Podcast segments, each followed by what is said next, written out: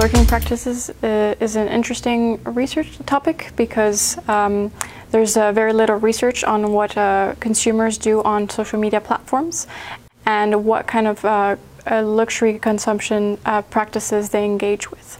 the way we collected data was that we interviewed 16 um, consumers who were considered lurkers on Instagram.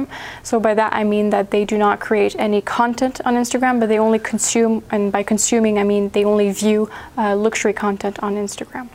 So in our findings, we found the four, what we call the four C's of lurking practices, uh, which were uh, conversing, collecting, um, compassing and curating. And these lurkers, they engage with these practices in selecting, curating, and collecting luxury consumption experiences through visual social media. By doing so, they dematerialize uh, luxury uh, in itself and rematerialize luxury in digital virtual properties. And we find that lurkers were very interested in experiential, immaterial aspect of luxury in their collections.